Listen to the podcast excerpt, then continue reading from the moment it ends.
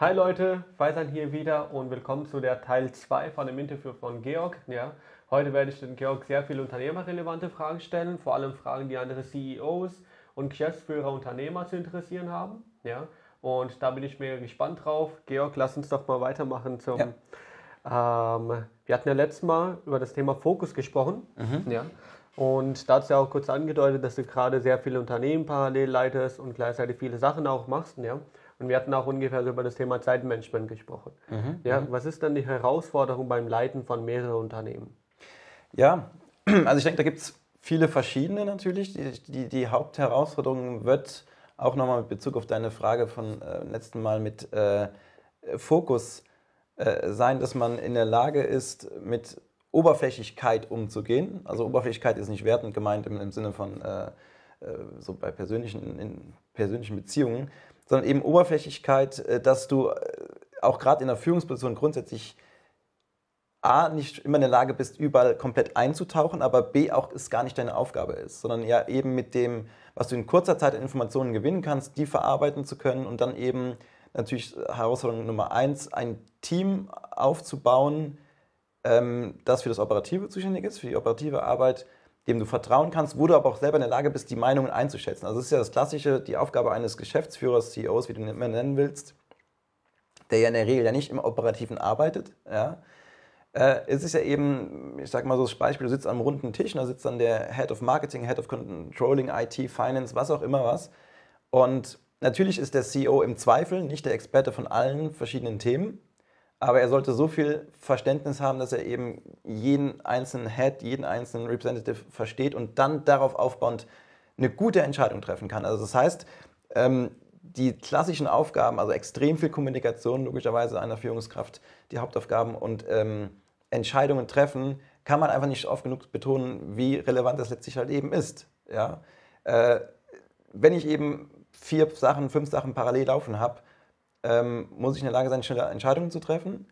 Und das heißt, und da komme ich auch immer wieder zurück auf das Thema, so, ne, was ich ja immer sage, ist Mindset.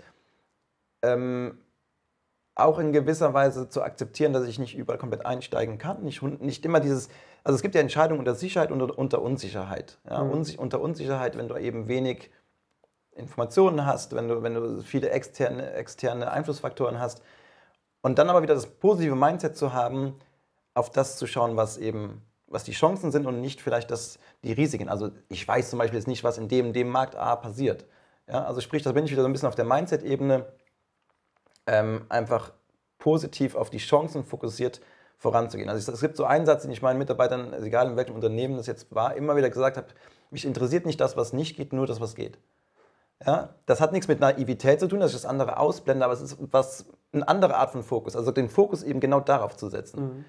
Ja, also das, was geht, die Chancen, die in irgendwelchen Dingen stecken.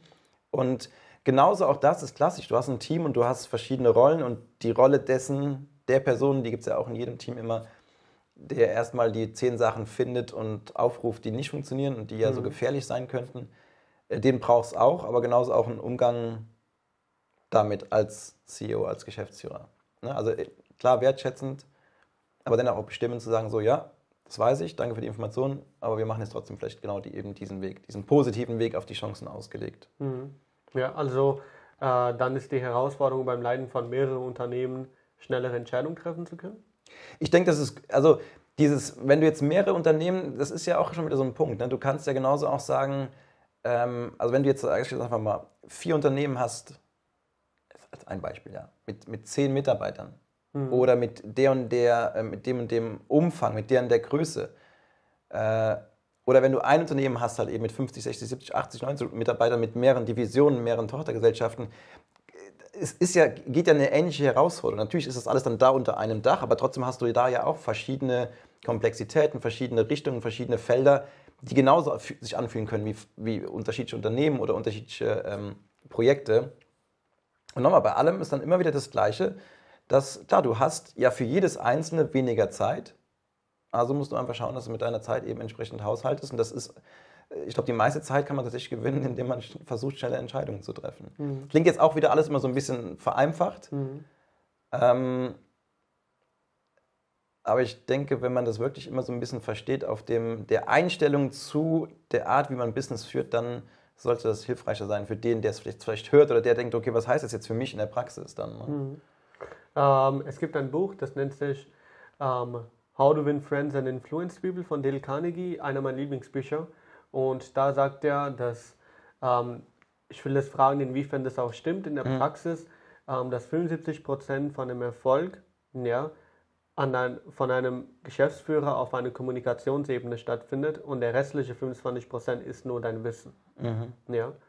Äh, also äh, stimme ich 1000 Prozent zu. Im Zweifel würde ich sogar die Prozentsätze noch anders darstellen. das ist ja auch jetzt letztlich, das ist ja, ja, nur damit man so ein bisschen, ist es catchier, wenn du es so formulierst genau, oder so ja. formulierst. Äh, ganz klar, also Führungsarbeit, äh, weil ich auch ne, in meinen anderen Rollen an, an Hochschulen seit, seit vielen Jahren eben genau auch das Führungstrainings und so weiter anbiete, ähm, ist, ich sage immer so, ich sage dann immer lapidar, ist 99,9 Prozent der Führungsarbeit ist Kommunikation. Mhm. Ne? Ja. Und ähm, insofern, ich glaube, das hatten wir eben oder beim, am Anfang ja auch kurz angesprochen, oder wenn man jetzt die Frage stellt, was macht denn einen guten, ähm, äh, ja, guten Geschäftsführer oder wie das jetzt mal genau benennen willst, ja, jemand, der die Verantwortung hat. Was macht ihn aus? Und es ist einfach ein, ein gewisses Grundwissen an, ich sage mal, wie die Menschen funktionieren. Also ein gewisses Grundwissen, ein, zwei, einmal eins Wissen in Psychologie. Ich weiß nicht, ob man das jetzt dadurch bekommt, dass man jetzt drei, vier Bücher liest, aber wenn man jetzt sagt, okay, vielleicht hat man das per se jetzt nicht, dann macht das Sinn, aber dass man einfach versteht, okay, wie funktionieren Menschen, ja, Wertschätzung, Motivation etc. Und also Motivation ist ja auch, ne, man, es wird ein Riesenfass mal aufgemacht, so über Motivation. Es gibt tausende Bücher, tausende Seminare, tausende Coaches. Auch da, wenn man erstmal das Grundverständnis hat, ja, Motivation heißt, jeder von uns hat Motive. Ja, so, jeder, ob jetzt bewusst oder unbewusst. Ja, Motive, es können verschiedene Motive sein. Ich möchte vielleicht Karriere machen, äh, äh wobei das auch wieder jetzt Frage, was heißt das genau? Ne? Mhm. Ich möchte, also Status kann äh, äh, ein Motiv sein, äh, Erfolg, müsste man auch wieder genau definieren, Spaß, äh, äh, Familie, Liebe, Beziehung. Ähm, und es gibt eben eins, was uns alle eint, weil wir eben Social Human Beings sind, ist eben Wertschätzung. So, und natürlich ist Wertschätzung, jeder hat vielleicht ein anderes Verständnis von Wertschätzung, aber das ist das, was wir alle durch verschiedene Formen irgendwie wollen. Und wenn äh, ich weiß, dass das eines der Grundmotive von allen Mitarbeitern ist, oder von allen Menschen. Und Motivation verstanden werden kann als die Aktivierung von Motiven. Also du hast ein Motiv, ich habe ein Motiv oder verschiedene. Mhm. Und meine Aufgabe ist es, die möglichst irgendwie zu aktivieren. Ja? Dann ja. sind wir natürlich wieder bei dem, okay, ja, wie machst du das? Dann kannst du irgendwelche Tipps und Tricks und so weiter versuchen. Aber letztlich das Grundverständnis, dass so in jeder Interaktion immer mitschwingt, derjenige gegenüber oder diejenigen möchten irgendeine Art und Form von Wertschätzung. Dann erleichtert mir das vielleicht auch ein bisschen die, die Führungsarbeit, weil ich nicht überrascht bin oder überrascht sein sollte, wenn Mitarbeiter vielleicht nicht mitziehen, weil ich dann überlege, ah, warte mal, was habe ich denn eigentlich auch in Form mhm. von Wertschätzung mitgegeben? Ja? Also in, in den meisten meiner, wenn es um Führung geht, sage ich immer wieder, schau halt, dass du wenigstens nicht überrascht bist von dem, was da passiert. Mhm. Ja? Also auch klassisches Beispiel, äh, wie gehen Mitarbeiter mit Wandel um, mit Veränderung? Ja, es ist ein Grundprinzip, dass erstmal der ganz, ganz große Teil von Menschen ähm, auf Veränderungen mit Abneigung reagiert, weil es Unsicherheit irgendwie mhm. auch bedeutet, vermeintlich. Oder ja klar, ich kenne es ja erstmal nicht. Und wenn ich dann eben, was ja viele äh, Geschäftsführer, CEOs machen, dann, dann wird dann im stillen Kämmerlein etwas groß vorbereitet, ein riesentolles Projekt. Ja, das mag ganz, ganz viele Benefits bringen, super viele Vorteile. Also auch tatsächlich vielleicht faktisch rational. Ja? Du hast dann mhm. irgendwie Zahlen aufbereitet und oh, vielleicht sogar die, die, die Arbeitszeit ändert sich vielleicht sogar, verkürzt sich, die Mitarbeiter kriegen mehr Geld, was auch immer was. Mhm. Also wirklich Dinge, wo du sagen kannst, ja, rational, das ist doch gut für die Leute. Glaub mir, der Großteil wird erstmal, wenn du da stehst und das dann mit toller, voller Euphorie irgendwie verkündest, wird irgendwie sagen so, ey, ne, warte mal, was passiert denn jetzt gerade? Ne? Irgendwas stimmt doch da nicht. Und deswegen, äh, wenn es immer wieder um diese, diese Themen geht, du führst irgendwas Neues ein, eine Veränderung, ein, ein Projekt, ich gehe in diese Meetings oder in diese, diese Sessions immer damit mit rein, dass ich davon ausgehe, dass die Leute mir nicht folgen wollen. Nicht, weil ich jetzt ein negatives Mindset habe oder denke, die sind blöd oder irgendwas, sondern mhm. einfach, weil ich weiß, wie Menschen irgendwo, oder zumindest mir äh, zum gewissen Teil, Grundwissen habe, wie Menschen funktionieren. Und dann ist es meine Aufgabe, nicht zu erzählen, wie toll diese Veränderung ist. Und guck mal, jetzt hast du aber 10% mehr und du hast das und das und das, sondern die genau da abzuholen, wo sie sind, da abzuholen, dass sie vielleicht eben Angst haben. Also nicht dazu stehen und sagen, hier, wir haben hier die neue Strategie 2020 oder jetzt müssten wir ja 2030 sagen, ja. Ähm, wir machen jetzt hier den riesen Merch und das und das und wir werden jo, durch die Decke gehen. damit kann doch keiner was anfangen im Hier und Jetzt. Ja? Sondern du musst die ja im Hier und Jetzt abholen. Und im Hier und Jetzt bedeutet, die sitzen da vielleicht und haben erstmal Angst. Und es ist kackegal, sorry, ja, aber es ist wirklich egal, vielleicht, was die Veränderung in dem Moment ist. Ja, und es hat noch nicht mal so viel damit zu tun, ob du jetzt, ähm, ob das jetzt junge Mitarbeiter, alte sind. Natürlich kann man jetzt sagen, tendenziell würdest du vielleicht bei Jüngeren annehmen, die sind da flexibler und offener, mhm. ja. Aber so ein Grundprinzip, wie gehe ich mit Veränderungen um, äh, ja, da passiert meistens eben genau das. Und ähm, bei einem meiner, ich bin ja seit April äh, hier in einer, in einer äh, großen Arztpraxis in Frankfurt, Zahnarztpraxis, habe da die Geschäftsführung übernommen. Ähm, und die, ganze ersten, die ganzen ersten Monate der Arbeit ähm, sind natürlich damit geprägt. Und dann wundere ich mich ja auch nicht, dass jetzt das meine Arbeit ist. Ja? Dass dann natürlich Mitarbeiter sich Fragen stellen, dass da auch Unruhe entsteht, dass da auch Konflikte entstehen. Ja, ich stehe ja nicht da und denke dann so, oh Mensch, wieso passiert denn das jetzt? Sondern das ist ja genau das, wofür ich ja dann da bin. Mhm. Ja? Das ist genau das, was meine Arbeit ausmacht. Also viele, viele ähm, Geschäftsführer, oder das ist ja so ein Begriff, den wir die ganze Zeit nutzen, ne? also Leute, die dann eben das, den Laden führen, unterschätzen einfach die, die, wie sehr das eben ein Teil ihrer Arbeit ausmacht. Also eben diese Kommunikation und diesen Struggle, den man auch haben kann. Mhm. Das, ist, das ist das Daily Business. Das ist nicht so ein doofes, eine doofe Begleiterscheinung. Das ist dein Business. Das ist deine Aufgabe. Ja, und deswegen, das passt jetzt ja vielleicht auch trotzdem auch ein bisschen zu dieser Eingangsfrage, wie kann man das eben, was die Herausforderung? Die Herausforderung ist halt eben, es zu schaffen, sich immer wieder in die Leute reinzusetzen, zu versetzen ähm, und die letztlich immer wieder abzuholen. Also immer wieder zu verstehen, wo sind die gerade. Mhm. Ja? Und bei mir ist auch wirklich so, das ist natürlich alles auch eine Übungssache, das ist nicht einfach, aber immer wieder zu überlegen, wenn ein Mitarbeiter nicht das macht, was ich gerne, was ich wünsche, natürlich äh, impulsartig denkt man manchmal auch so, oh, warum macht er das jetzt nicht? Oh, das ist jetzt ja doof. Aber mindestens dann ein paar Sekunden, Minuten später bin ich einfach bei mir und überlege mir, okay, was habe ich, weil ich habe ja irgendwas nicht richtig gemacht. Mhm. Ja, weil ich habe es ja nicht geschafft, ihn zu befähigen, zu motivieren, was auch immer. Und das ist auch, glaube ich, was, was, was oft im Alltag untergeht. Dann wird, ne, der eine wirft es dem nächsten vor, der nächste sagt wieder, der hat es falsch gemacht. Ähm, ich kann ja die anderen nicht so einfach ändern, aber ich kann halt mich ändern. Mhm. Und das ist gerade als Führungskraft wichtig, ja, dass ich, äh, wie gesagt, wenn ich immer die gleichen Ergebnisse bekomme bei Mitarbeitern, also dann klar kann es an ihm liegen und dann kann es auch sein, dass es vielleicht der falsche Mitarbeiter ist, dann kann ich mich irgendwann trennen.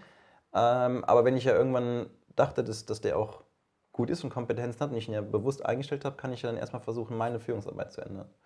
Ja. Du merkst gerade so ein bisschen, wenn es um Führung geht, dann, dann äh, wird es sehr komplex und, und ähm, dann. Äh nee, komplex ist es eigentlich nicht. Du hast es ganz einfach dargestellt. Also, man nimmt Verantwortung und versetzt sich in die Lage der, deiner mhm. Mitarbeiter. Also für mich war das eigentlich okay, okay. ganz sachlich und ganz. Ja, gut, dann ist ja. Ich, ich denke manchmal, dass ich schon so. Einfach, dass, ja. dass das so. Okay, gut, dann passt Also, ich glaube, der, die, die, äh, derjenige, der dich zuhört, soll so die einzelne Information herauskitzeln können, ja, und mhm. die Zusammenfassung verstehen können. Und da, du gibst sehr, sehr viel mit. Ähm, gerade weil verschiedene sehr viele Zuhörer ja anders die Sache verstehen. Mhm. Ich bin derjenige, der die Zusammenfassung davon versteht, was alle mir ja. sagen. Deshalb mag ich es, wenn jemand eine längere Geschichte erzählt, mhm. weil daraus kann ich eine kurze Zusammenfassung ja, klar, ja. Äh, ha äh, haben. Andere behalten sich die ganze Geschichte und dadurch prägt sich das ein. Mhm. Andere wollen harte Facts. Und durch deine Erzählung, ähm, da sind alle drei Sachen dabei. Okay. Und deshalb äh, finde ich es cool. Im Bereich ähm, ich habe jetzt hier im Bereich minus 1 stehen. Ich mhm. wollte ähm, damit eigentlich eine sehr interessante Frage stellen. Ich glaube, in der Art würde dir die, die Frage vielleicht bisher auch noch gar nicht gestellt. Ähm, stell dir mal vor, das Unternehmen zu gründen, wirklich so mit Daily-Aktivitäten äh, anzufangen, wäre jetzt null. Ja? Mhm. Du befindest dich aber noch im Minusbereich. Mhm. Ja? Sprich, du hast gesagt, okay, du möchtest schon was Eigenes mal machen. Aber mehr ist da nicht mhm. möchtest du mal was Eigenes machen. Ja? Und damit verbindest du Unternehmertum, dass du irgendwie selbstständig wirst und dein Unternehmen gründest. Ja? Ähm, so, was ist jetzt, was sollte alles in diesem Minusbereich passieren, dass du auf diesem Null auf dem Anfang ankommen kannst? So, mhm. Wie sollte man sich darauf vorbereiten? Was sollte man alles wissen? Wie kommt man auf die Idee? Also was sind so die, die, die Schritte? Ja, ja, das ist jetzt, ähm, ich meine, da hatten wir ja auch schon eine Vorbereitung darüber gesprochen, eine, eine Frage, die natürlich auch wieder jetzt sehr letztlich ja breit ist, weil die Frage ist, wie, wie groß ist dieser, diese Phase minus eins, ne? Mhm. also im Vergleich zum, äh, zur Gründung. Ich denke, auch da wieder, ich, ich habe ja so einen Begriff schon, glaube ich, mal benutzt, den ich auch in meinen Workshops extrem oft benutze, ist raus und reinzoomen. Mhm. Ja, raus und reinzoomen bedeutet, ähm, wenn ich reinzoome, bin ich auf der wirklichen, auf der Mikroebene. Also sprich, dann sind wir wirklich bei Tools, dann sind wir dabei, vielleicht wie man eine Social Media Kampagne macht, wie man einen Prozess definiert, wie man in der Buchhaltung irgendwas bucht. Das ist so die Mikroebene. Mhm. Also da sind wir ja auch zum Beispiel dabei, eben ne, die Führungskraft, mhm. wo befindet die sich? Die ja. sicher nicht auf der Mikroebene. Und wenn du rauszoomst, dann, dann also die Vogelperspektive, dann siehst du die Gesamtzusammenhänge. Und nochmal auch, nochmal zu der Frage, auch passt ja dann mit den Herausforderungen das große Ganze zu sehen, das ist das, die entscheidende Kompetenz. Und die einzelnen Räder, die sich da befinden, zu wissen, wenn ich das eine drehe, drehen sich andere mit. Ja, das, mhm. das eben äh, äh, äh, äh, zu berücksichtigen, das ist, glaube ich, so das, das A und O. Und insofern bei dieser Frage jetzt, okay, minus eins, klar, wie immer der Anfang, okay, warum eigentlich? Ja, dieses, du kannst nicht oft genug warum äh, die Frage stellen, immer hintereinander. Warum jetzt Unternehmer werden? Warum, warum, warum? Was treibt dich eigentlich an? Aber gut, wenn du jetzt sagst, okay, alles klar, ich, das ist wirklich so mein Ziel, das, ist mein, das möchte ich machen. Ähm, ich denke, dazu gehört dann ja auch, dass du als Unternehmer äh, in der Lage bist, Chancen zu sehen. Mhm. Die sind aus meiner Sicht erstmal branchenunabhängig. Äh, Branchen ergeben sich vielleicht durch verschiedene Interessen. So, ne? Also du warst jetzt, du hast eben beschrieben, dass du ja, äh, also der, im Vorgespräch, dass du so technikaffin bist, so dann wirst du mhm. vielleicht, weil du dich damit beschäftigst, ist das deine Welt. Ja wirst du dann eben in der Lage sein, weil du es ein bisschen einschätzen kannst, da Chancen zu sehen. Ja. Ähm, ich wiederum habe eben, jetzt, ich würde gar nicht sagen, so wirklich so diesen, diese eine Branche, das eine Bereich, sondern mir ist wirklich so dieses Unternehmen grundsätzlich aufzubauen. Das ist so mein, meine äh, äh Leidenschaft. Und dass ich in den Branchen, in denen ich bin, natürlich ist da irgendwas, was teilweise unterbewusst oder auch natürlich dann auch bewusst mich, mich fasziniert oder was mich auf irgendeiner Ebene abholt.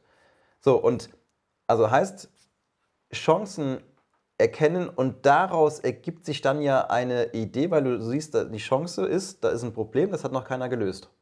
Ne? Oder mhm. müsstest du jetzt rausbekommen durch eine Marktanalyse, wenn man es jetzt wieder formal so benennt, okay, ist, da ist wirklich noch keiner, der es gelöst hat. Und ähm, aber das ist jetzt, glaube ich, so das, weißt du, dieses auch mit Ideen finden. Ich finde, das ist so eine, das ist eine, eine Formulierung, die, die gibt es bei mir nicht. Also, das, mhm. ist, das wird nicht der Weg sein. Du kannst dich nicht hinsetzen und die ganze Zeit überlegen, so, aber was gibt es denn für eine Idee? Ja? Weil wenn du mit dem Mindset, wenn du mit dem, wenn du das einfach deine, deine Persönlichkeit ist, dass du rausgehst und, also ich weiß gar nicht, wie viel am Tag, ja, es gibt wenig Momente, wenn ich draußen bin oder wo ich mich auch immer gerade befinde, egal ob es morgens, abends, nachts, wie auch immer, fast oder ständig sehe ich irgendwelche Probleme oder Probleme oder Dinge und denke mir sofort immer so, automatisch, das ist ein Automatismus, mhm. das nehme ich mir nicht vor. Was könnte man da jetzt draus machen? Also ich gehe natürlich dann nicht in die Tiefe und fange jetzt dann an, einen riesen äh, äh Businessplan aufzuziehen, aber das ist so ein einfach, weißt du, so funktioniere ich. Und ja. so sollten, glaube ich, Unternehmer einfach auch funktionieren. Und, ähm, und dann natürlich, äh, äh, wenn du das erkannt hast, diese Chance, die sich irgendwo bietet, dann gibt es letztlich aus meiner Sicht immer wieder ein klassisches Vorgehen. Also natürlich muss erstmal klar machen, gibt es andere schon, die das lösen? Mhm. Und wenn ja, was unterscheidet dich? Also sind wir wirklich dann beim, beim klassischen Thema Branding, Markenaufbau, ähm, ähm, wo ich jetzt auch letzte Woche erst wieder mit einem Kunden drüber gesprochen habe, Montag, Dienstag Seminare hatte, wo es wirklich das nicht, was macht dein Produkt, oder, oder ne, sondern welches Problem löst du? Gibt es da ein Problem im Markt? Welches Problem löst du? Und wenn da auch noch andere sind, die das gleiche Problem lösen, was macht eben, was, was ist deine eigene Identität? Ja, also wir sind ja automatisch heutzutage, es gibt ja nichts oder wenig, äh, was ohne Marke auskommt, logischerweise. Mhm. Und das ist ja das A und O. Also es ist ja, viele Märkte sind schon bedient, so, ne? Und trotzdem ist es ja, ist da noch Platz für andere Unternehmen. Und dann schaffst du eine, eine Herausstellung ja nur, indem du ähm, klar machst, was dich unterscheidet. Das kann jetzt einerseits auch von mir aus ein Produkteigenschaft sein, also was Funktionales. Aber letztlich musst du das ja auch wieder irgendwie mit, dem, mit einem Markenverständnis ähm, rüberbringen. Mhm. Ja? Also jetzt zum Beispiel Apple ist klar, Thema Design, ähm, Usability, Einfachheit, äh, so, das ist klar, das, das, verbinden wir irgendwie mit der Marke. Und mhm. äh, dennoch gibt's ja, äh, ist da auch noch Platz für andere und dann eben sagen, okay, was ist, was ist unsere, was ist unser, unsere Identität? Ja? Und da gibt es einfach auch ein klassisches, ein klassisches Vorgehen. Äh, klassische Schritte, die zu einer Identität gehören. Ähm, das Problem ist, glaube ich, auch da oft, ähm, das ist so vermeintlich was, was, was nicht so ganz greifbar ist. Ja, weil äh, was zählt zu einer Markenidentität? Das sind, ähm, also jetzt auch klassisch in der Theorie, sind sechs Elemente, aber auch in der Praxis, nicht nur in der Theorie, mhm. ja, wenn du es gut machst. Äh, das ist, die, ähm, das ist die, äh, die, die Herkunft erstmal, also wo kommen wir her? Und das heißt jetzt nicht nur, okay, das ist jetzt, äh, keine Ahnung, aus München, aus Frankfurt, sondern vielleicht auch, was ist die Branchenherkunft? Ist es denn wichtig, wo die Gründer herkommen, was die eigentlich mitbringen? Was ist die, die Story? Es kann auch sein, dass es die Herkunft kann sein, ähm, wie ist das Unternehmen entstanden? Wie kamst du auf die Idee? Ja? Letztlich, Marke ist, Marke ist immer, da muss eine Story. Story, Emotionen, Bilder. Das ist das, was eine Marke ausmacht. Und eine gute Marke stellt sich über eine klare, gute Identität raus. Und nochmal, wie gesagt, Herkunft, wo kommen wir her? Ähm, das ist auch Persönlichkeit. Also ich sage auch immer wieder, so eine Marke ist einfach, eine, ist ja eine, Persönlichkeit. So, ne? Und ich stelle mir deswegen auch wirklich einen Mensch vor, und stell mir vor, wie ist der gekleidet? Ja, wie verhält er sich? Wie, wie, redet der? Wie spricht der? Wie, welche Worte nutzt der? Das ist so ein bisschen Persönlichkeit. Werte, ja, Werte ist so Nummer drei. Und klar, Werte ist etwas, das ist schwer greifbar. Ja, also nicht nur wenn es um Marke geht, mag es vielleicht noch greifbarer sein, aber wenn du über Werte redest im, im Bezug auf Verantwortung, mhm. ja, oder Werte, welche Werte wollen wir eigentlich im Team hier so leben, dann merkst du, dass da ganz oft, oh nee, das ist jetzt, oh, das kann ich jetzt nicht greifen. Das ist jetzt nicht, äh, wir haben, wir haben andere Sachen zu tun, denkt man dann immer, ja? ja. Und genauso auch hier, du hast eine Idee mhm. und denkst, du musst jetzt sofort auf den Markt. Dann fängst du an mit Marketing. Ja, und denkst, oh, soll ich die Kampagne machen? Soll ich, soll ich irgendwie Social Media machen? Äh, wo kann ich produzieren? Das ist alles nicht, das sind alles wichtige Fragen, aber die kannst du nur dann einfach und schnell und gut beantworten, also mal wieder beim Thema Entscheidungstreffen, wenn du vorher gut vorbereitet hast. Mhm. Nochmal, was ist die Identität deiner Marke? Wert ist das nächste. Also Werte heißt auch ganz klar, ähm, zum Beispiel nicht jedes Unternehmen muss per se sagen, dass der Kunde im Vordergrund steht.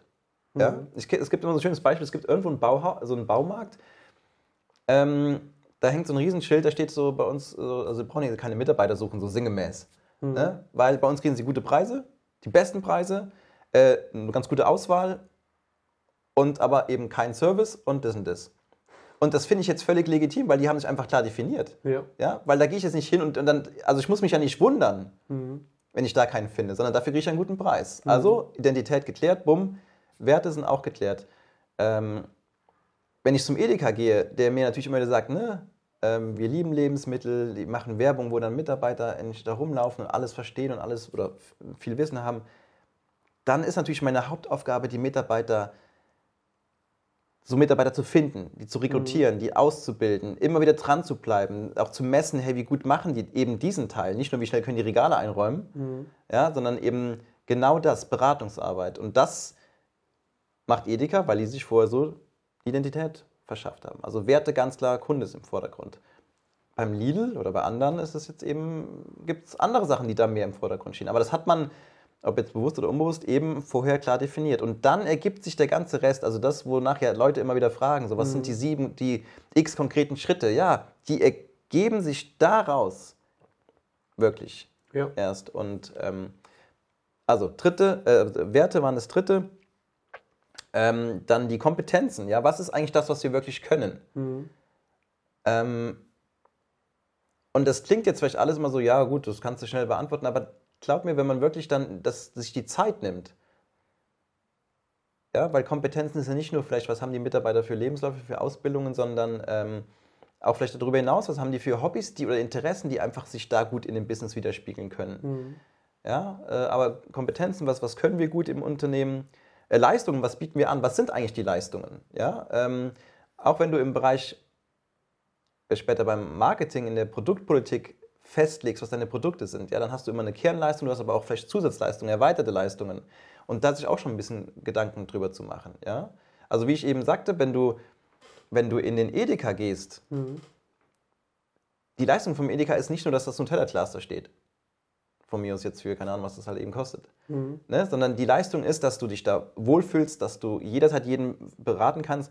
Und das war auch in meinem äh, zweiten Unternehmen, in unserem Getränkefachgroßhandel über acht Jahre, eben genau der Punkt ähm, wir haben uns klar definiert. Ja? Wir sind, du kriegst bei uns keine Ramschpreise. Mhm. Wir machen bei den Angeboten einfach nicht mit, nehmen aber in Kauf, dass dann eben die Kunden auch nicht unsere Kunden sind, die mhm. in Kaufland laufen und dann irgendwie ne, zwei Kisten für x Euro kaufen.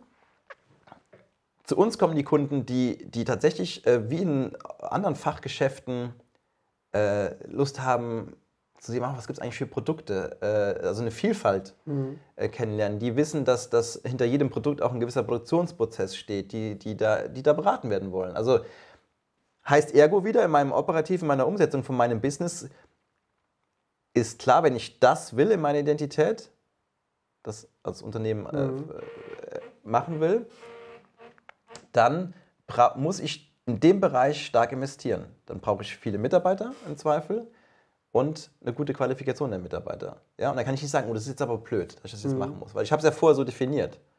Ja, genau. Und äh, Leistung, Leistung, was sind die Leistungen, genau, ja. die, ich, die, ich eben, die ich eben anbiete? Und ähm, das sechste ist dann natürlich auch wieder was, etwas, was jetzt, äh, ne, Vision, wo mhm. wollen wir hin? Äh, auch was, was sicherlich nicht ganz einfach ist, äh, aber auch der Klassiker bei, gerade wenn Gründer zusammenkommen, also wenn man, sagen wir mal, nicht alleine gründet, auch da, nehmt euch die Zeit dafür, da wirklich am Anfang klar zu machen, was ist es eigentlich, was willst du mit dem Produkt mhm. oder mit dem Unternehmen erreichen? Dann sagt der eine, ja, ich will vielleicht nur mal ein bisschen rumspielen. Ne? Der, und dann äh, mache ich von mir so irgendwann einen Exit. Der nächste sagt, nee, das ist ein Baby, das werde ich niemals verkaufen, da will ich mich ähm, voll drin ausleben. Der nächste sagt, ich möchte die Branche revolutionieren. Der nächste sagt, ähm, ich möchte einfach bekannt werden, was auch immer was. Und das sind alles unterschiedliche Zielsetzungen oder unterschiedliche Visionen. Und so, solche Dinge sollten einfach äh, geklärt werden. Und die sollten deswegen geklärt werden, weil, jetzt kommen wir eben zu dem entscheidenden Punkt, das ist Identität mit sechs Elementen. Das kriegst mhm. du auch nicht, das ist auch wie immer kein Malen nach Zahlen. Da kommt keiner daher und sagt, fertig. Mhm. Ja? So, Vision, das ist ja nichts, das ist ja nicht, so, 1 plus 1 ist nicht 2. Genau, ja. Aber wenn du denkst, dass du da ganz gut fortgeschritten bist, ein gutes äh, Verständnis gewonnen hast, dann fängst du an mit dem klassischen, wie führe ich jetzt diese Marke, deswegen auch identitätsbasierte Markenführung, mhm. äh, und, und, ähm, und sagst, okay, wie führe ich die intern? Also sprich, wie gehe ich mit Mitarbeitern um? Wie, ähm, welche Mitarbeiter brauche ich auch? Wie kommunizieren wir? Also letztlich das ganze, die ganze Kultur auch, wie gestalte ich die? Und das andere ist eben dann erst das klassische, also die externe Markenführung, das klassische Marketing, ne, mit 4Ps etc., die auszugestalten. Und das, was die meisten machen, ich hatte letzte Woche erst wieder einen Kunden ähm, oder beziehungsweise jetzt ähm, auch einen potenziellen Partner, wo wir ein neues Venture vielleicht zusammen begehen, der hat ähm, das Produkt an sich steht schon, mhm. das funktionale Produkt. Ähm, das Pricing besteht so, ja, auch eigentlich ein bisschen schon. Ne? Der ist schon auch an die Kunden rausgegangen. Wir hatten so einen Kundenworkshop. Und dann, das war ganz lustig, fingen wir im Nachgang, saßen wir mit sechs Leuten so rum, fingen wir an, dann über viele verschiedene Dinge zu diskutieren. So, ja, und sollen wir jetzt irgendwie Social Media machen? Da ist ein Angebot von einer Agentur, das war irgendwie so, so viel tausend Euro. ja, sollen wir denn irgendwie, ähm, wie soll man eigentlich an die Kunden rangehen? Soll man denen noch irgendwelche Rabatte geben? Also Thema Pricing. Und das ist dann so, dann wird, also vermeintlich denkt man, das ist Brainstorming, ja, wird dann so rumdiskutiert. Und man mag dann auch zu gewissen Ergebnissen kommen, da lagen auch schon Flyer rum und alles Mögliche. Also man denkt, ach guck mal, das ist ja schon am Start. Aber das Grundlegende war noch nicht geklärt. Das Grundlegende ist, weil auf dem Markt gibt es schon Wettbewerber. Und dann wurde so lapidar gesagt, ja, wir sind irgendwie die Kopie, aber günstiger. Und ich denke so, ist das wirklich das? Ist es das? Mhm. Ja, ist das wirklich die Message? Ist das die Identität? Und wir haben festgestellt, relativ schnell, dass das bei, bei weitem nicht das ist, wie man sich eigentlich positionieren wollte. Und dass alle Fragen über, wie ist genau Social Media zu gestalten, wo dann die Experten reinkommen. Mhm. Ja, da, kommen dann, da kannst du dann klar zu Expertenagenturen gehen, die in dem Bereich super sind. Nur die können ja auch nur das übersetzen, was du denen gibst. Mhm. Also sprich die Identität. Du kannst die Tools ja nur dann klar haben, in welche Richtung die arbeiten sollen, also ne, Kampagnen etc., wenn klar ist, wie die Identität definiert ist. Und nicht das, was gerade in ist. Ne? Also jetzt gehst du nicht einfach nur auf TikTok, weil TikTok in ist, sondern wenn die Message nicht passt zu deinem Produkt, dann brauchst du auch nicht auf TikTok gehen. Mhm. Ja? Also ich hoffe, dass das so ein bisschen, dass das, dass das ähm, verständlich ist. Ich könnte natürlich auch jetzt mich immer praktisch kürzer fassen und sagen, okay, es gibt fünf Schritte, bumm, mach die fertig, dann kann es ja. gehen. Nur, warum wir ja auch hier zusammensitzen, ist ja eben genau aufgrund dieser, dieser, dieser jahrelangen Erfahrung, dass ich immer mehr weggehe eigentlich von reinen Tools, sondern wirklich hin zu dem vernetzten Denken, zu dem Mindset dahinter und dass das das A und O ist. So, soll nicht heißen, dass wenn du das nicht machst, die Identität, oder nur so ein bisschen und vor allen Dingen nicht bewusst, dass du nicht auch irgendwie an den Markt gehen kannst und nicht auch, auch Kunden gewinnen kannst. Das, natürlich wirst du das auch alles können, nur mhm. es wird nicht so erfolgreich sein, wie es sein könnte, wenn du es klar definiert hast. Und vor allen Dingen wirst du nach und nach, wird sich Zeit kosten. Also angenommen, du überspringst diesen erste, diese erste Phase, wo du wirklich klar gemacht hast, wer du sein willst. Weil du denkst, dann bin ich schneller am Markt. Dadurch, dass danach alles einen Tick länger dauert, weil du nicht, wirklich nicht weißt, hm, soll ich gerade soll ich TikTok machen, soll ich das machen, soll ich da nochmal gerade eine Pricing-Aktion machen, soll ich nochmal einen Rabatt machen, vielleicht passen Rabatte überhaupt nicht an die Preispolitik, dann lässt es ganz weg. Ja, Rolex kommt auch nicht zu uns und sagt uns jeden Tag, dass ein Angebot da ist, weil es halt nicht passen würde. So, da wissen wir ja auch alle klar. Punkt, passt nicht. Ähm, ja, das heißt, wenn du, nach, wenn du das am Anfang nicht geklärt hast, wirst du nach und nach, wird es immer wieder ein bisschen Zeit kosten, weil du über Sachen nachdenkst, über die du nicht nachdenken müsstest, wenn du vorher nicht klar definiert hast, wer du bist. Ja, also insofern, ähm, minus eins, Chancen erkennen, was für mich ein Unternehmer ausmacht mhm. oder Entrepreneur, wie man es jetzt auch mal nennen will. Ähm, und dann, klar, ein bisschen das strukturierte Vorgehen. Das strukturierte Vorgehen ist aus meiner Sicht dann ganz klar, was ist die Identität? Aus der leitet sich alles später ab. Und nochmal, Hauptherausforderung ist, dass es äh, vermeintlich schwer zu greifen ist. Ähm, und deswegen sage ich auch, wie, wie, in so vielen Dingen, die ich mit Unternehmen mache oder mit den eigenen Unternehmen, in, in Workshops und so weiter, das Endergebnis dieses Prozesses, also dieser, dieser Workshops zum Beispiel ja zur Markenidentitätsfindung, das ist wichtig, ganz klar. Das Endergebnis ist wichtig, aber dieser Prozess ist mindestens genauso wichtig. Ja, und es gibt auch andere Dinge, wo ich mit, äh, ja, wenn man mit Leuten zusammenarbeitet, wo, wo es mir tatsächlich fast nur um den Prozess geht. Also, ja, ich sage praktisch, okay, das Ergebnis wird jetzt sein, das und das und das, und da arbeiten wir jetzt hin. In Wirklichkeit ist das Ergebnis aber zweitrangig. Ja, sondern es geht um den Prozess, den du durchlebt hast, dass du eben dich genau hinsetzt und merkst, ey, warte mal, krass, Identität festlegen ist gar nicht so einfach. Mhm. Ja, was sind eigentlich wirklich unsere Leistungen? Und das ist das, das ist das wirklich das A und O, sich darüber Gedanken zu machen und natürlich im besten Fall auch vielleicht das begleitend zu machen. Ja, nicht mit Experten für die, die, die einzelnen Instrumente, die du später brauchst, sondern für einen, mit einem Experten, der Dinge ganzheitlich betrachten kann, der mit dir rauszoomt und erstmal klar macht, wofür du stehst. Ja, also das war der Schritt, das war der Bereich minus eins. Also man ähm, findet den Weg, indem er man erstmal die Chancen erkennt, dann seine Identität festlegt und daraus dann die Schritte ableitet. Ja. Jetzt kann man natürlich so sagen, Identität äh, geht dann von mir aus ab null, aber ich, ich denke, dass es so ein bisschen dann äh, klar geworden ist vielleicht auch. Ähm, zur Identität, das ist ja das Thema, ähm, ich will langfristig etwas aufbauen oder ich will nur für die fünf Jahre was aufbauen und dann einen Exit machen. Ja? Das sind ja komplett verschiedene Visionen, die jeder Einzelne mhm, mhm. verfolgt. So. Ähm, gibt es einen Unterschied zwischen reines sales-orientierte Unternehmen, rein Marketing- und ähm, Branding-orientiertes Unternehmen? Ähm, und was wäre jetzt wichtiger, wenn man langfristig für sich ein Konzept aufbauen möchte?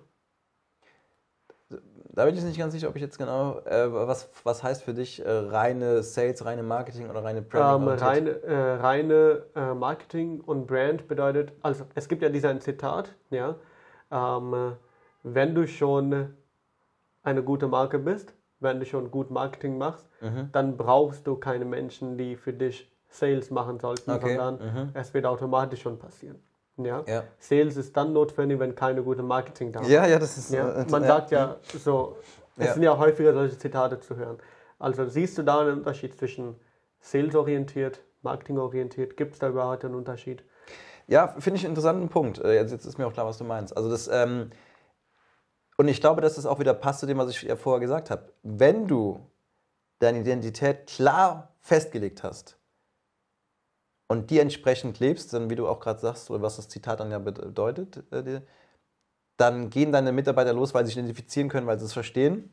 Dann brauchen die im Zweifel kein spezifisches Sales-Training jetzt mit irgendwelchen Tricks und Tipps, so, ne? dieses klassische so, mhm. komm, wie kann man Leute jetzt an, an über, an, sag ich mal, vom Sale überzeugen, wie kannst du den schnellstmöglich closen, sondern einfach, weil deine Mitarbeiter vor den Kunden sitzen und die Kunden einfach spüren, wow, Ja, der lebt die Marke, der steht da voll dahinter, der lebt das Produkt, der ist überzeugt. Das ist nicht einfach nur irgendein Produkt. Ja, also ähm, und das erreichst du, glaube ich, eben genau dann, wenn du die Identität klar definiert hast, dass du weißt, welche Leute können zu dir kommen. Ja, also es ist ja auch so ein bisschen der Bereich mhm. Employer Branding von mir aus. Ähm, und weil du die Marke so intern lebst. Das heißt, du denkst vielleicht gar nicht so funktional, sondern du lebst einfach die Marke aus Überzeugung und der Rest wird dann automatisch kommen. Da bin ich ganz, ganz, ganz, ganz fest von überzeugt, natürlich. Das ist ja auch ähnlich das, was wir ja auch jetzt, also was mir auch immer wieder dann klar, du, du musst oder du solltest einfach, die Aufgabe ist, eine Stimmung, eine Kultur zu kreieren, wo die Leute einfach, ich sag es mal so platt, die Bock haben. Hm. Ja, und das erreichst du jetzt nicht dadurch, rein dadurch, dass die dann, oder anders, wenn die Bock haben, dann würden auch die Sales und alle anderen Dinge stimmen. Ja? Ich weiß, dass es vermeintlich immer so ein bisschen ähm, lapidar klingt, aber da steckt ja sehr, sehr viel dahinter in der Praxis. Weil eine Kultur zu kreieren, wo Leute Bock haben, das ist ja eine riesen, riesen Challenge, logischerweise. Ja, aber ähm, ganz klar, wenn, wenn, wenn klar ist, das ist ja ähnlich, wenn du in Rest, vom Restaurant stehst. Mhm. Ja? So, wenn da steht, ähm, keine Ahnung, wir bieten Italienisch, Amerikanisch, äh, Chinesisch, Indisch und was weiß ich noch was an. Äh, und das alles zu den günstigsten Preisen und, und super schnell, aber beste Qualität und regional, dann kann irgendwo was nicht stimmen. ja? ja? So ist die Erwartungshaltung nicht klar. Wenn da aber steht, pass auf, bumm, wir sind das Restaurant, bei uns gibt es das, dann haben die auch da den Sale praktisch schneller vollzogen und du weißt einfach klar, was dich erwartet und du gehst rein und du wirst so einfach auch praktisch zufrieden sein, weil die Erwartungshaltung ist klar und du kannst das, das Match dann einfacher mit deinem wahrgenommenen oder empfundenen Ergebnis auch.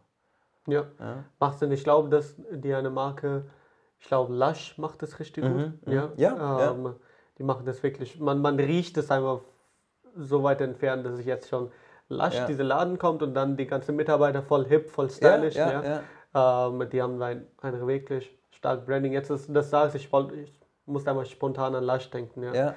Und, ja. und das haben die jetzt nicht, genau, nicht nur, weil die, also nicht nur, weil die jetzt eine Stellenausschreibung machen, die jetzt so aussieht, dass die so Leute brauchen, sondern das, gehe ich mal von aus, wird intern gelebt. Es ist ähnlich wie mit Ikea. Ikea ist, ja, wenn die uns alle duzen, das ist ja ein Teil ihres Brandings eigentlich, ja. ja ihres Markenauftritts. Das machen die auch schon intern. Ne? Da kannst du jetzt nicht auf einmal so formal mit irgendwelchen hierarchischen Strukturen daherkommen und sagen, oh, aber Herr, äh, was weiß ich, was äh, Head of und so weiter, sondern diese Lockerheit, die hoffentlich ja, also ich nehme es zumindest zum Teil so wahr, wenn ich auch da bin, oder zum großen Teil, die wird auch intern gelebt. Mhm.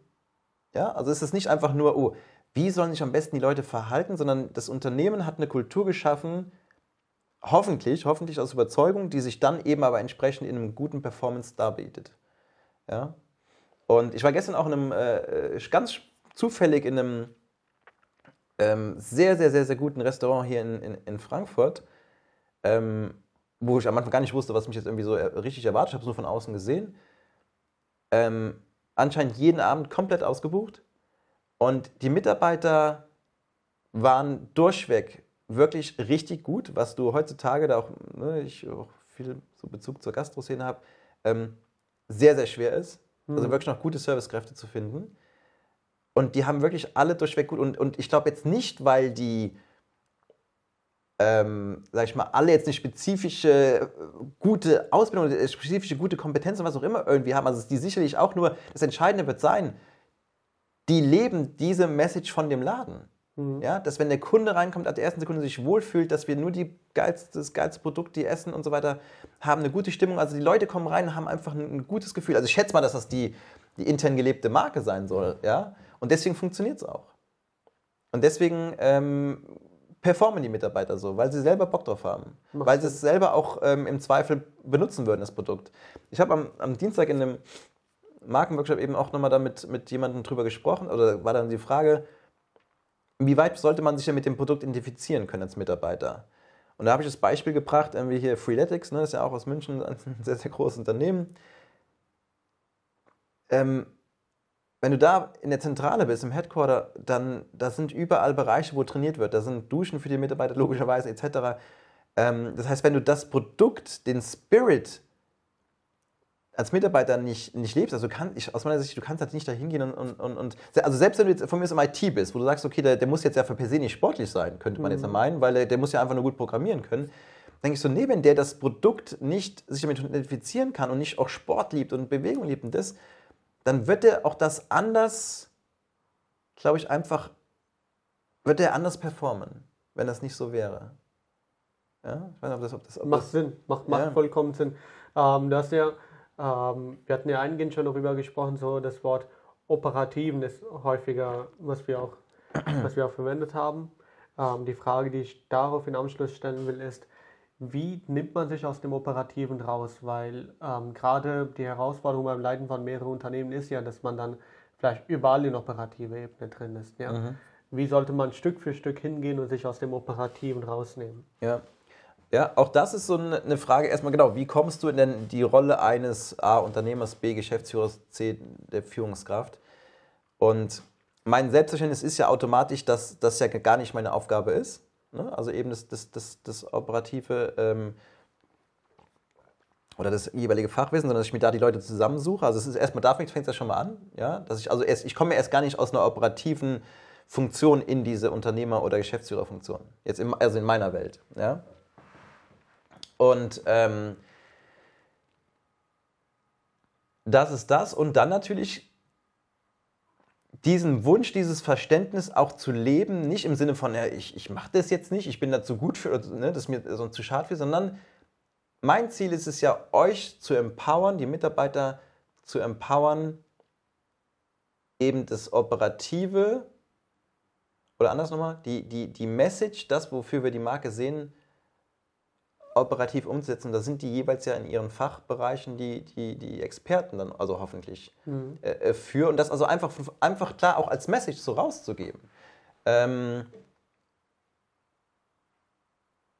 und, und immer wieder klar zu machen, eigentlich auch, das ist auch was, was ich, glaube ich, oft mache, immer wieder auch zu, über die Verantwortung und Aufgabe der Rolle der Führungskraft mit dem Team auch zu sprechen auch klar zu machen, hey, pass auf, ne, das ist, da, das, ist, das ist euer Bereich, da seid ihr die Experten. Also jetzt nicht nur, dass ihr macht das, sondern da seid ihr die Experten und, und die da entsprechend ne, zu befähigen, zu motivieren.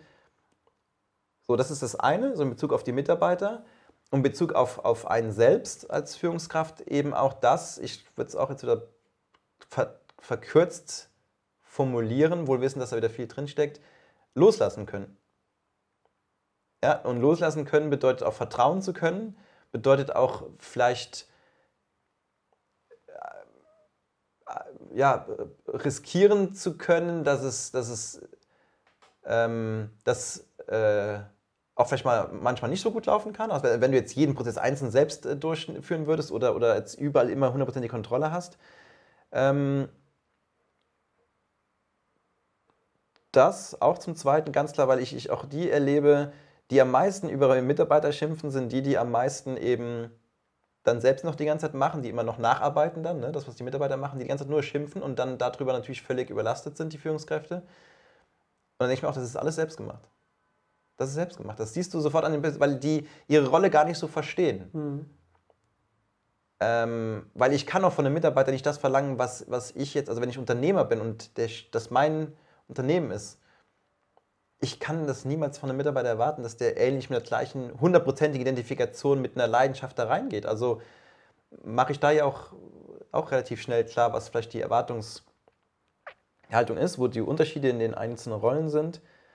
Ähm, und also loslassen äh, können eben auch so ein bisschen mit dem, ja, so, was, was das Schlimmste, was passieren kann? Also dieser Umgang mit Oberflächlichkeit auch wieder so ein bisschen, weißt du? Das ist dieses, ja, vielleicht auch nicht, äh, also loslassen hat viel mit Vertrauen zu tun und dann aber auch natürlich, äh, dadurch, dass es ja nicht nur mit Vertrauen geht, du brauchst ja irgendwas Messbares, also Steuern, äh, Controlling-Instrumente und da wird ja auch oft falsch verstanden, das hat nichts mit Kontrolle zu tun, sondern eben mit Steuerung zu überlegen, welche Informationen brauche ich von Mitarbeitern, um einschätzen zu können, wie das Geschäft läuft. Ja, da sind wir auch beim Klassischen, ne, über KPIs, Kennzahlen. Äh, man kann sich auch wieder da tot KPIen, mhm. ja, also sprich, äh, jeden, was natürlich in ganz großen Konzernen viel gemacht wird, ja, dann hast du, äh, keine Ahnung, 30-seitige KPI-Berichte, die ja doch keiner liest. äh, sondern auch da in einem Prozess gemeinsam zu legen, was ist eigentlich die Zahl, die wir brauchen, die mhm. Transparenz schafft, wie transparent will ich überhaupt sein? Ja, auch in, alles hier ist aus Erfahrung auch immer wieder, ne? Bist du nicht dran, also hältst du gewisse Sachen für dich, kann, kann, ne? je nachdem, wenn du nicht erklärst, warum, können da auch wieder so ein bisschen äh, ja, Fragen aufkommen, komische, komische Stimmung, Stimmung aufkommen. Bist du voll transparent? Können die Mitarbeiter vielleicht gar nicht damit umgehen mit den Informationen? Also das auch in einem gemeinsamen Prozess überlegen. Ne? Was sind die Zahlen, die es, die es letztlich braucht, ähm, um Dinge zu messen und zu steuern? Und dann natürlich klar, der nächste Schritt ist ja nicht nur, jetzt hast du eine Zahl erhoben, du hast irgendwie eine Kunden, eine Anzahl Neukunden jede Woche von X. Äh, wie gehst du denn mit der Zahl um? Wie interpretierst du die denn? Ne? Also so, dass natürlich auch jetzt nicht Mitarbeiter einfach nur dann direkt jedes Mal demotiviert sind, weil sie jetzt 30 anstatt 50 haben, mhm. sondern dann zu überlegen, okay, so jetzt haben wir vielleicht das Ziel nicht erreicht, dann immer auch das Ziel kritisch reflektieren und was sind dann, also die Mitarbeiter dann wiederum befähigen, was muss denn jetzt passieren aus deiner Sicht, damit wir die Zahl irgendwie erreichen können? Ja, also Controlling deswegen ist ganz klar für mich ein positives proaktives Steuerungstool und nicht eins mit, oh, jetzt sehe ich wieder, ich habe äh, etwas ist nicht geschafft worden, mhm. jetzt muss ich sanktionieren, sondern überlegen, hey, wie können wir dann zu dem Ziel letztlich kommen?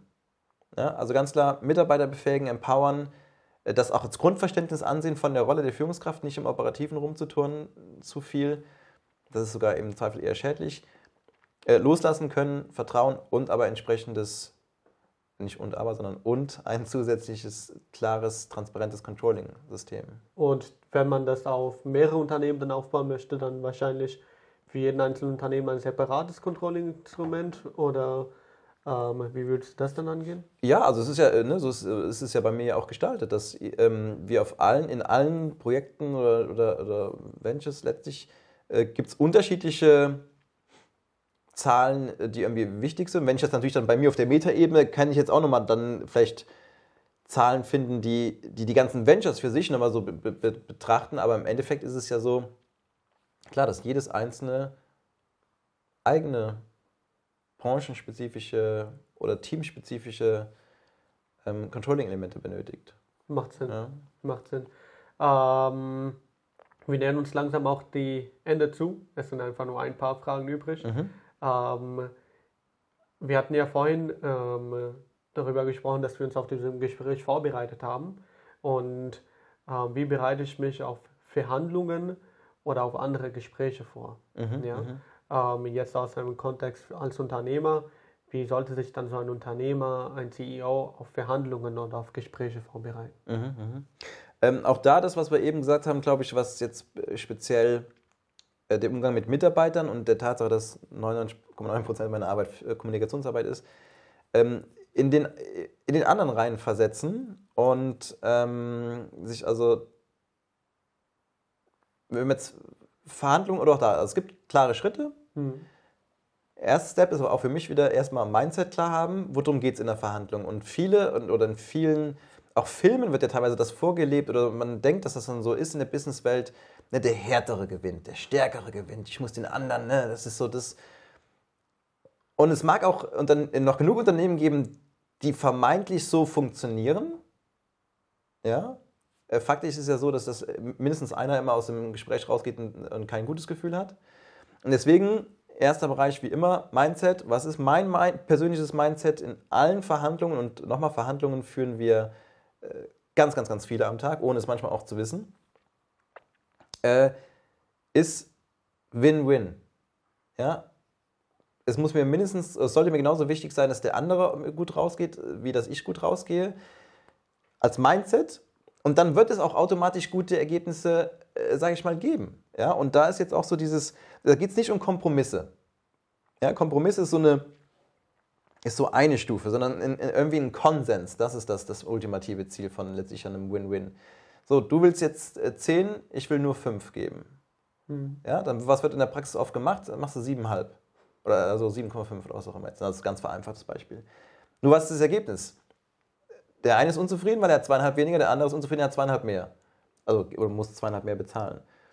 Und deswegen nach, nach Lösungen zu suchen, die nicht direkt auf dem Tisch liegen, die aber dazu, ja, zu sagen, hey, pass auf, das ist mein Interesse, also auch vielleicht zu sagen, hey, ich, die fünf brauche ich dessen deswegen oder das ist mein Hintergrund. Mhm. Der andere sagt, ja, die zehn, da habe ich mir das und das drüber ausgedacht oder das ist mein Motiv dafür. Dann versteht man sich vielleicht schon mal ein bisschen mehr den Hintergrund des anderen. Und dann zu sagen, klar, 7,5 könnte jetzt eine Lösung sein, aber damit sind wir ja beide vielleicht nicht zufrieden. Also Dinge zu finden, die nicht auf dem Tisch liegen. Also vielleicht auch irgendwas mit, ähm, immer mit, mit, mit, dann mit, vielleicht mit Zwischenzielen, mit zu sagen, okay, wir gucken jetzt mal mit der Zahl und dann gibt es äh, irgendwann vielleicht eine Rückvergütung oder verschiedene, also das ist natürlich jetzt abhängig von Fall zu Fall. Und äh, Vorbereitung ist ähm, auch da ganz klar natürlich ähm, die eigenen Argumente, mhm. aber mindestens genauso wichtig, wenn nicht sogar in manchen Teilen fast wichtiger, ist die Argumente, die die Gegenseite bringt. Also wenn ich jetzt zum Beispiel als Führungskraft, also wenn ich ja eins viel mache, sind es ja, oder gemacht habe, jetzt ein Gespräche mit Mitarbeitern, die dann vielleicht eine Gehaltserhöhung wollen. Ähm, oder, oder was auch immer jetzt, also über einen Vertrag verhandeln. Und ähm, da reicht es ja nicht aus, wenn ich einfach nur hingehe und sage, ja, warte mal, ich habe jetzt ein Budget von 100. Also ich mache immer irgendwelche ne, random Zahlen gerade. Ähm, und dann war es das. Und dann kommt der mit 120 und sagt so, sorry, aber 100 ist Maximum. Sondern ähm, was sind die Argumente der Gegenseite? Und ich bringe jetzt bewusst dieses Beispiel mit Mitarbeitern und, und Gehaltsverhandlungen, weil ich das Thema auch direkt immer sofort auf die Metaebene hebe und sage, geht es dir wirklich um die 50 oder 100 Euro mehr? Oder 200 ist ja jetzt wieder mhm. egal. Oder geht es dir eigentlich nur, dass du denkst, dass die Gehaltserhöhung für dich ein Mittel zum Zweck ist, von mir mehr Wertschätzung zu bekommen? weil dir die fehlt. Und da bin ich ganz sicher, dass in, in ganz, ganz großen Teil der Gehaltsverhandlungen jetzt gar nicht rein rationale Fakten sind, wie ich brauche jetzt 70 Euro oder 100 Euro mehr im Monat. Das mag auch hier und da mal sein, klar, mhm. irgendwas hat sich erhöht. Ähm, sondern wirklich, dass es eigentlich darum geht, dass man vom, von der Führungskraft, vom Chef das Gefühl haben will, ich habe gute Arbeit gemacht. Ja? Und auch da zum Beispiel gibt es auch ganz andere Wege, ganz viele verschiedene Wege, äh, jemandem eine Gehaltserhöhung zu geben, ohne auch faktisch das Gehalt zu erhöhen. Ja? Also ganz banal ist es, du reduzierst die Arbeitszeit. Ne? Da hat er ja faktisch auch mehr, mehr, mehr Geld rausbekommen. Ja. Wenn es ihm nur darum geht, dass er auch, ja, wenn der natürlich aber jetzt faktisch 100 Euro mehr braucht, dann hilft ihm das auch nicht. Das ist schon klar. Und ähm, ein Tool, was ich konkret für Verhandlungen zur Vorbereitung nutze oder auch immer wieder empfehle, ist, äh, eins, was aus einem ganz anderen Bereich kommt, aus dem Bereich des Prozessmanagements, wo man Flowcharts entwickelt, ja so Ablaufdiagramme. Mhm. Ja, kann man ja auch immer klassisch verstehen mit, äh, wie man jetzt ein äh, Rezept in Kuchen backt, ne? erst Mehl, Eier, Milch und so weiter und so fort. Und es gibt in dem Prozessmanagement, in, in Flowcharts ein, ein, ein wichtiges Symbol, das ist so die Decision Box, so eine Raute, wo eben je nachdem, was das Gegenüber oder was jetzt da in dieser mhm. Stelle passiert, du ja verschiedene Wege hast. Ja, nein, A, B, schwarz, rot, was auch immer, ja. Und was auch in vielen Verhandlungen passiert ist, du sagst jetzt 10, ich sag 5. So. Fakt ist, sind wir ja nicht beisammen, ja. Und dann wird dann irgendwie die ganze Zeit wiederholt. Ja, aber, nee, dann erklärst du mir jetzt 10 Stunden lang, warum du 10 willst, ich erkläre dir 15 Stunden lang, warum ich 5 will. Ja.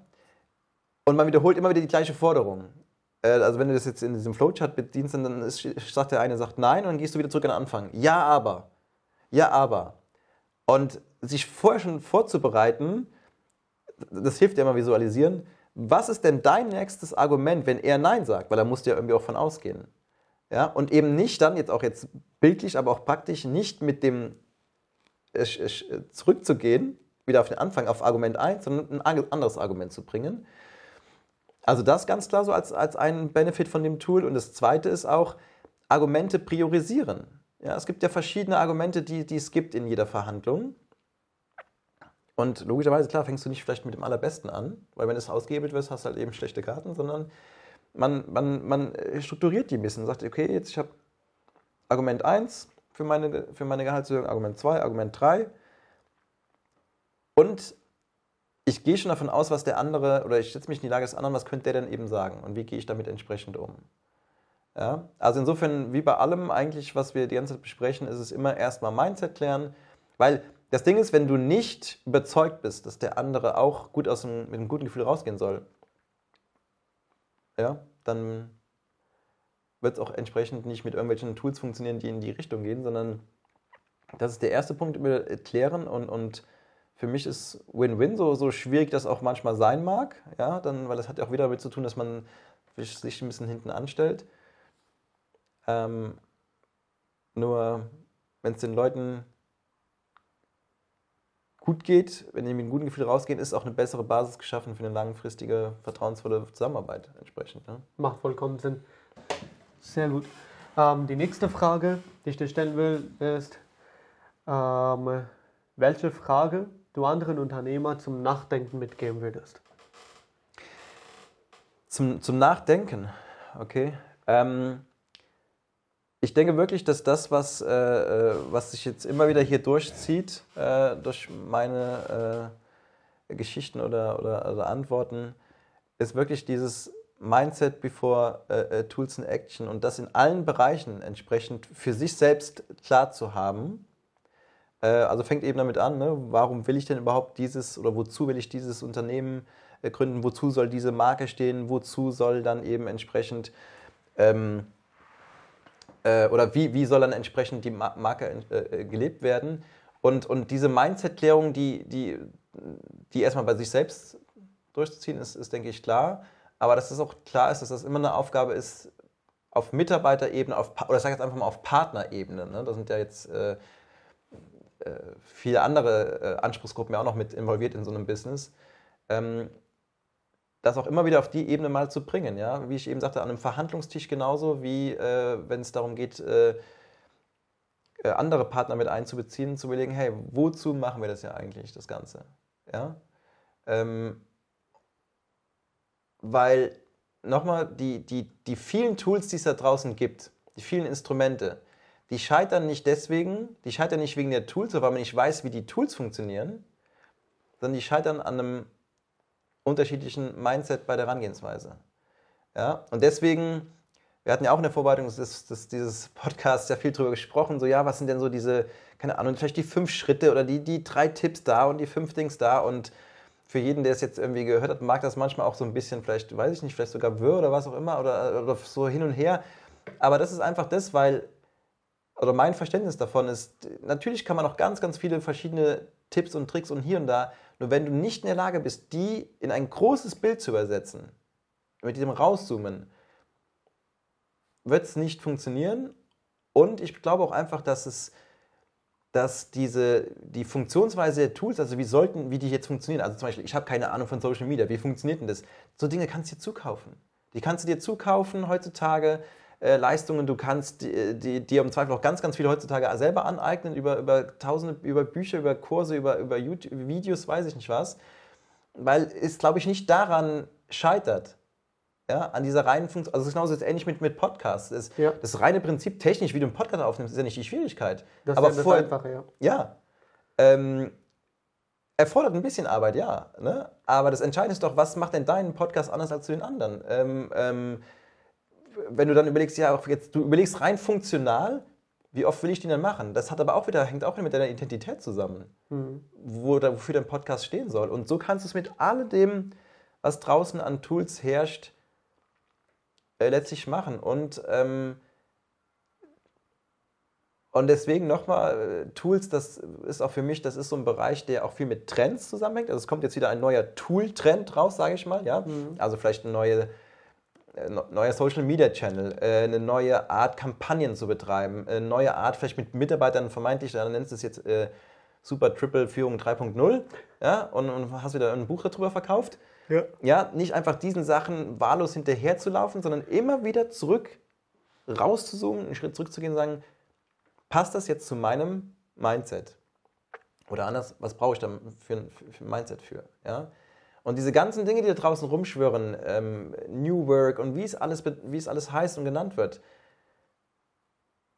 äh, nochmal, es scheitert, also wenn es scheitert, scheitert es nicht an, dem, an den Tools, an der Aus, also wie man das jetzt ausführt, sondern eben, dass man aus meiner Sicht vorher nicht geklärt hat, wie das Mindset dahinter ist. Das okay. wozu. Ja. Also die Frage, die du dann anderen mitgeben würdest, wie, wie würdest du das genau formulieren, die eine Frage? Ja, Mindset-Klärung. Also wenn du, wenn dir bewusst ist Mindset before Tools in Action, dann klär in allen Dingen, die du mhm. machst, das Mindset. Okay, also die Frage wäre dann, wofür stehst du oder ähm, Ja, wofür steht das Tool, wofür genau, stehst du als Unternehmen, wofür steht die. Also ja, das, das, ähm, das, ist, das muss jetzt auch nicht, das ist ja nicht so, dass es jetzt jedes Mal dann ein wochenlanger Prozess ist oder so. Genau, oder, ja. Also dafür jetzt, äh, das reicht ja einfach, das sich bewusst zu haben auf dieser, auf dieser Ebene.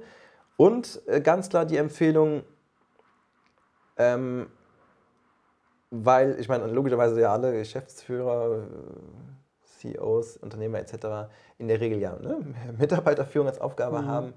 Da auch nochmal ganz klar, was ist mein, auch wieder mein Selbstverständnis von mir als Führungskraft und klar zu haben, dass das, also die, die ständige Kommunikation, sich auch eben, klar, immer wieder mit, mit neuen Problemchen rumzuschlagen, mit Sachen, die deine Mitarbeiter von dir wollen, das ist nicht irgendwie ein lästiges Beiprodukt, das ist unsere Aufgabe, unsere Hauptaufgabe. Ja, und sich dafür entsprechend Zeit zu nehmen und auch vielleicht mal äh, investieren da rein zu sagen, ich weiß nicht, vielleicht ist Psychologie ist vielleicht immer so ein, ein Wort dafür, wie, wie funktionieren Menschen eigentlich so ein bisschen. Ne? Ja. Also Grundwissen. Ich ja. meine jetzt nicht damit machen, äh, ne, ein ja. Psychologiestudium, aber sei halt nicht überrascht, das ist so das. Ja, also in dem Zusammenhang, äh, wenn sich jemand mit dem Thema beschäftigen möchte, bei mir hat es mit dem Buch How to Win Friends and Influence People mhm. angefangen, das ja. von Dale Carnegie. Ja, unfassbar gutes Buch, wirklich. Ja. Sehr, sehr gut. Also wenn man sich so mit Thema, ähm, wie denken die anderen, ähm, Thema Kommunikation, Menschenkenntnis allgemein, da so ein bisschen anfangen möchte. Die Name ist ein bisschen kitschig, ja, wie man Freunde gewinnt. Ja, ja. das ist, ist auch schon logisch, ne? ja. Ähm, aber wirklich ein sehr, sehr gutes Buch. Ähm, abschließende Frage, ja, das ist auch die letzte Frage. Stell dir mal vor, du wärst an meiner Position, ja. Welche Frage soll ich dir stellen, die ich dir bisher nicht gestellt habe? Da bin ich mir gespannt drauf. Mhm. Äh, relativ einfach. Ähm, also ich habe ja auch viel erzählt, du hast mir viele Fragen gestellt. Äh, die Frage, die noch nicht gekommen ist, ist die, die ich die ganze Zeit in den Vordergrund stelle. Was treibt dich eigentlich an? Wozu machst du das alles? Ja. Ne? Ähm, und die ist für mich halt eben die elementarste, weil alles andere ist praktisch nur ein Funktionieren, ein Ausführen, entweder ein mhm. gutes oder ein weniger gutes Ausführen, aber wir alle führen ja irgendwie am Tag ganz viel aus. Ja. Ähm, nur die Frage ist, weiß man, wofür man es macht? Spannende Frage, ja. Also, ja. was treibt dich an? Ähm, Achso, jetzt stellst du mir die direkt. Ja, äh, ja ganz klar. Es ist ähm, eher, eher schaffen. Mhm. Dinge eher schaffen. Äh, das klingt jetzt vielleicht auch wieder pathetisch, als es, als es, als es sag mal, also ja, wirklich einfach Unternehmen kreieren, äh, Produkte kreieren, Marken kreieren und alles, was damit zusammenhängt. Auch Arbeitsplätze kreieren, äh, Kundenbeziehungen kreieren, hoffentlich einen guten Kundennutzen kreieren. Ähm, ganz früher, also das, da war ich glaube ich mal so 16, so habe ich gesagt, mein großes Ziel ist mal irgendwann eine große, also oder eine Halle, eine Fabrik, was auch immer zu haben, wo mein Name draufsteht. Das hat noch nicht mal sowas mit Geltung zu tun, glaube ich. Also vielleicht damals noch ein bisschen so, sondern wirklich in diesem, weil das ist ja dann das Ergebnis davon, dass du es kreiert hast. Ja. Ja, und ähm, das habe ich dann ja irgendwann dann ja zum Glück so für mich geschafft mit, also wenn es auch eine kleine Halle vielleicht war, aber ja, das ist aber so das einfach kreieren, einfach Dinge erschaffen. Deswegen war es für mich auch wieder wichtig, wenn du jetzt in so meine Vita schaust, mit welcher Art von Unternehmen dass jetzt auch so dieses Modelabel mit dazugekommen ist, nachdem ich ja dann fast zwei Jahre, sag ich schon jetzt mal, kein ähm, Business hatte mit, mit äh, weil es ja dann hauptsächlich über Workshops und Beratung etc. ging, mit einem greifbaren Produkt. Ja? Also vorher hatte ich ja jahrelang hatte ich erst einen Onlinehandel, mhm. dann hatte ich einen Getränkehandel. Ähm, und wenn es dann um Workshops etc. geht, dann äh, siehst du natürlich auch irgendwo einen Impact, du siehst, du interagierst mit Menschen, du siehst, dass da auch sich was tut, aber das meiste ist ja intangibel. Ja? Und, und deswegen erschaffen, einfach entwickeln. Also ich habe ja auch als äh, so in einem eigenen Self-Branding, was ich dann mal irgendwie letztes Jahr so ein bisschen aligned habe, äh, ist ja auch der, der, der Slogan unter meinem Namen Continuous Development. Ja, kontinuierliche Entwicklung und die versuche ich für mich irgendwo an den, als, als Anforderungen zu legen, als auch die Menschen, die jetzt in, weiß nicht, in den Unternehmen arbeiten, in den Teams, dafür Möglichkeiten zu geben und äh, grundsätzlich das einfach so als Ziel rauszubringen. Ne? Ja, spannend, spannend. Okay, cool. Dann machen wir hier ein Outro. Mhm. Ja. Ähm, mir hat es mega viel Spaß gemacht, ja, das Interview. Auch, da war so viel Inhalt drin, Georg. Ja, sehr spannend. Ich hoffe, ihr habt was mitnehmen können. Ja. Ich hoffe, ihr habt was daraus lernen können und vor allem Ziel dabei war, was Umsetzbares für euch auf die Hände zu geben. Ja, ich hoffe, dass ihr was Umsetzbares für euch daraus gelernt habt. Wenn ja, dann freut es mich. Wir hören uns dann nächste Folge. Georg, danke schön nochmal, dass du da warst. Ich danke auch für die Einladung. Gerne, gerne, gerne. Hat mir viel Spaß gemacht. Mach's gut, Leute. Bis dann. Ciao. Ciao.